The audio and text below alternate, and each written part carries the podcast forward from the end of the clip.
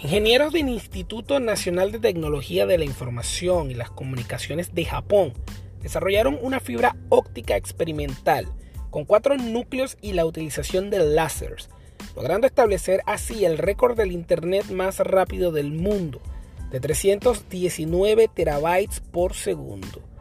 Dicha velocidad es 7.6 millones de veces más rápido que el Internet promedio de Estados Unidos Así podrías descargar unas 80.000 películas en un segundo. Sin embargo, dicha tecnología es tan costosa que no se espera que sea usada para servicios domésticos en un futuro cercano.